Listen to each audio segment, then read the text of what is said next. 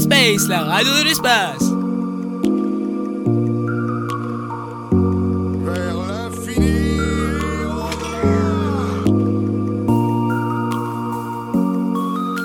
Salutations, je suis Buzz Éclair et je viens en paix. Rad Space, la radio des Rangers. Bienvenue sur Aspace, la radio des Rangers. Euh, Aujourd'hui, nous allons parler euh, des travaux dans le collège. Je m'appelle Ranger Canel, je suis avec euh, Ranger Gon. Bonjour. Bonjour. Ranger Amigami et Ranger Dumboy. Bonjour. Pourquoi le collège s'agrandit? Déjà, le collège s'agrandit car on aura plus de classes, beaucoup plus de classes que ce qu'on a maintenant. On aura aussi un agrandissement du self, un agrandissement du CDI, de la permanence et du foyer des élèves. On aura une récréation beaucoup plus grande et euh, il y aura une rénovation de l'isolation thermique. Combien a débloqué d'euros le département pour euh, les travaux du collège? Bah, le département a débloqué 7 millions d'euros pour euh, rénover notre joli collège. Combien d'élèves est censé accueillir le collège? Bah là, le collège est censé accueillir environ 450 élèves. Et euh, avec les travaux qu'ils sont en train de faire, on va pouvoir accueillir environ 700 élèves. Ok. Quand se termineront les, euh, les travaux? À la base, ils devaient se, se terminer en août 2021. À cause du confinement et tout, ils seront obligés de finir en novembre 2022. Bonjour Ranger Amigami. Alors, qu'est-ce qu'un architecte? Un architecte est un artiste et un technicien. Il est spécialisé dans la construction des bâtiments. Il répond aux besoins de son client, il fait un plan, il réfléchit à l'espace, à la lumière, au volume et aux matériaux du bâtiment. Puis il dirige le chantier. C'est un professionnel de haut niveau, il doit avoir de grandes connaissances. Il s'appuie sur des spécialistes pour fabriquer son projet. L'architecte peut exercer son métier comme salarié ou être gérant d'une société. Merci Ranger Megami pour cette information. Nous allons passer à l'interview de l'architecte et de l'OPC avec euh, Ranger Dumboy et Ranger Megami. Bonjour. Bonjour. Bonjour à vous. Pouvez-vous vous présenter, s'il vous plaît? Alors, moi, je suis Pauline Aubois, je suis architecte. Je travaille pour euh, l'agence euh, Mabir et Reich, qui est basée à Nantes. Et euh, je suis en charge de- du suivi du chantier euh, du collège de Romilly.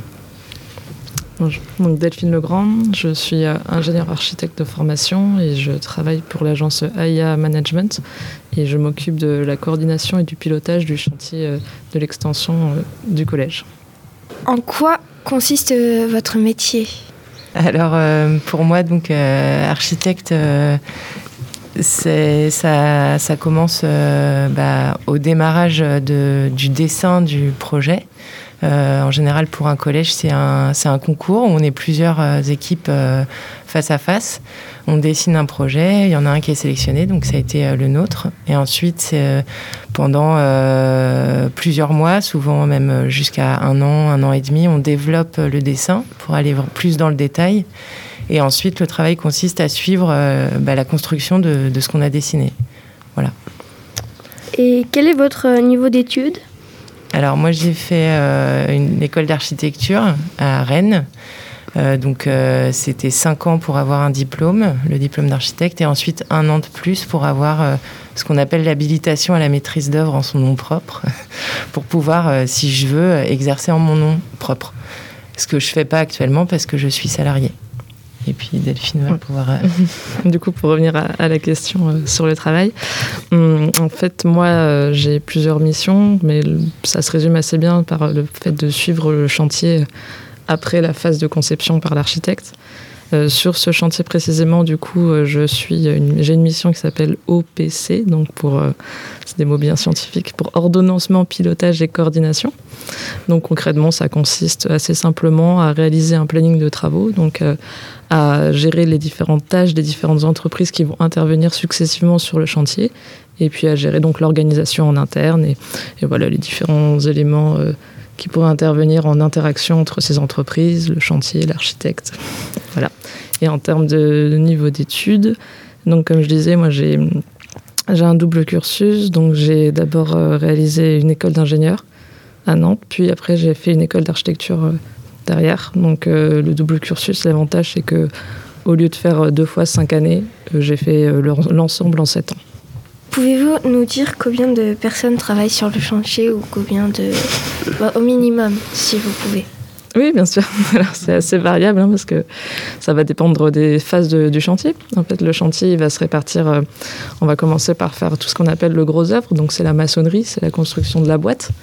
Puis après, on va entrer dans une, une étape où on rend étanche la boîte et imperméable, c'est-à-dire qu'on va mettre des fenêtres, on va étancher, enfin, empêcher l'eau d'entrer dans cette fameuse boîte. Puis il y aura le fameux second œuvre donc c'est tout ça pour dire que c'est le cloisonnement intérieur, c'est la création des pièces, la peinture, le sol. Et donc tout au long du chantier, il va y avoir euh, une fluctuation du nombre de personnes. ici, ici en l'occurrence, on oscille autour de 10 à, à 20 personnes dans les pics. Qu'aimiez-vous dans ce collège? Euh, bah, Du coup, on ne l'a pas beaucoup euh, pratiqué avant qu'il y ait des travaux, puisque comme on est à Nantes, euh, on passait pas régulièrement par Romillet. Mais là, ce qui est intéressant, c'est de pouvoir proposer une nouvelle organisation et puis une nouvelle façon de vivre les lieux. Donc on espère que, que vous vous y sentirez bien, même si c'est un peu pénible le temps des travaux. Ce, qui est, ce qui est intéressant, c'est de pouvoir proposer quelque chose de nouveau et puis, et puis améliorer le cadre, le cadre de vie. quoi. Je ne sais pas si je réponds euh, très bien à votre question, mais... Oui, si, c'est bien. Euh, est-ce que votre métier euh, est dangereux, par exemple, si vous allez sur les bâtiments? Eh ben, on, monte à l'échelle de temps en temps, mais, mais tout est fait pour que ce soit très sécurisé. On a, il y a quelqu'un qui s'occupe de spécifiquement de la sécurité sur le chantier, donc qui veille à ce que, bah, par exemple, quand il y a je sais pas, le, trou pour euh, laisser passer l'ascenseur qui n'est pas encore en place, bah là, cette personne-là, elle veille à ce qu'il y ait bien des barrières partout pour qu'il n'y ait pas d'accident et que, et que pour les, personnes qui travaillent sur le chantier, ce soit pas dangereux et, et ni pour nous. Puis on fait en sorte que Enfin, il y a des, dispositions de sécurité qui sont mises en place et euh, on ne peut pas rentrer sur le chantier si on n'est pas, si pas équipé pour mm. rentrer sur un chantier. Donc en l'occurrence, des choses assez simples, un casque et des chaussures renforcées pour au cas où justement quelque chose venait à nous tomber euh, dessus. Mais euh, tout est fait pour qu'il n'y ait pas d'accident, euh, ou le moins possible en tout cas. Avez-vous déjà eu ou vu des accidents?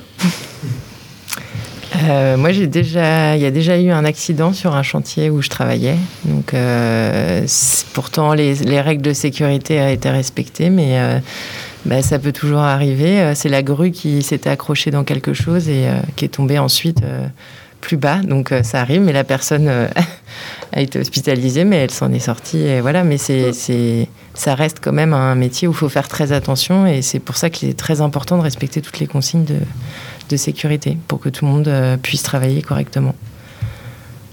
Je confirme, hein. j'ai déjà vu. Moi, j'ai déjà eu un plafond qui m'est tombé sur la tête, mais c'était pas très grave, on va dire. Ça arrive tous les, ça arrive. Ça arrive, mais c'est pas forcément dangereux. En tout cas, ce qui est sûr, c'est que dans notre métier à nous, on n'a pas forcément d'accidents graves. C'est plus les ouvriers qui pourraient, qui eux sont mm. vraiment au quotidien sur le chantier, qui eux sont parfois plus soumis à des risques importants.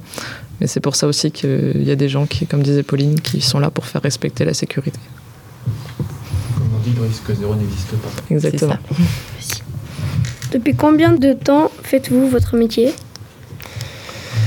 Euh, Moi, ça fait à peu près 10 ans. Et moi, ça fait bientôt 4 ans, du coup. Est-ce que les conditions sanitaires contre le coronavirus euh, vous sont difficiles? Euh, ben, ça a eu un, ça a eu de l'impact sur le sur sur le chantier. Euh, ça a provoqué du retard parce que déjà on a été arrêté pendant tout le confinement. Et puis il y a des choses, des travaux qu'on pouvait, euh, qu'on peut uniquement faire l'été quand vous quand vous n'êtes pas là, qui n'ont pas pu être faits cet été. Donc on a décalé à l'été prochain. Et du coup, ça a forcément eu un impact sur euh, la durée des travaux. Et puis après, bah, ça demande de mettre en place, euh, ben, par exemple, une désinfection des bases vies. Donc, c'est les petites cabanes où, euh, où euh, les personnes qui travaillent sur le chantier peuvent manger, où ils ont un vestiaire, des sanitaires. Tout ça, ça doit être désinfecté plus souvent. Donc, c'est des choses comme ça qui ont dû être mises en place. Euh, après, euh, nous, dans notre travail, euh, bah, c'est un peu comme vous. On est obligé de mettre des masques maintenant tous les jours, mais voilà. Après, je sais pas si tu peux compléter. Tu as à peu près bien tout expliqué. Effectivement, on a dû réorganiser la façon de travailler pour qu'il y ait moins de, moins de personnes, moins de coactivité. Et puis pour notre travail à nous, c'est plus de travail chez soi et, et puis des masques. Vous, nous avez dit que vous êtes toutes les deux basées à Nantes, donc là vous êtes en Rennes Métropole. Est-ce que vous avez l'habitude de, de partir loin de Nantes pour travailler? Euh, bah, ça dépend des, du coup, ça dépend des projets. Moi, j'ai un autre projet qui est en Charente-Maritime, donc euh, c'est, on va dire, c'est maximum deux heures de route euh, autour de Nantes, en gros. Enfin, pour pour moi, ce qui est de l'agence. Après. Alors moi, du coup, de ma propre expérience, j'ai pas encore trop bougé. J'avais réussi à avoir pas mal de chantiers sur Nantes, mais effectivement, ça va dépendre de ce qu'on gagne ou pas, parce que tout ça se fait par concours.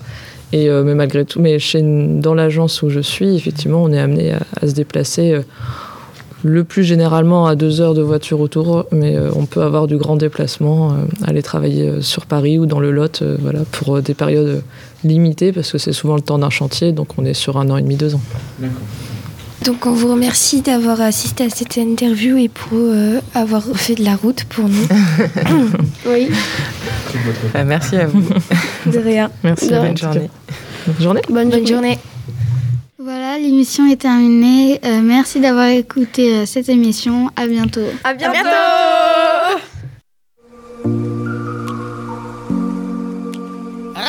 la radio de l'espace.